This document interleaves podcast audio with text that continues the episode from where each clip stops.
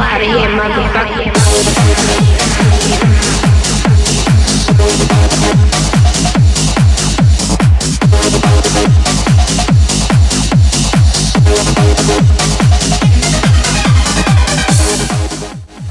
This is what you wanna see.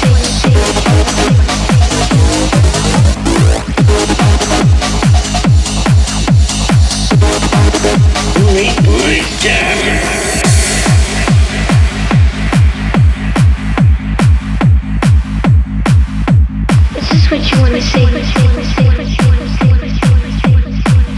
Look at this and get the hell out of here.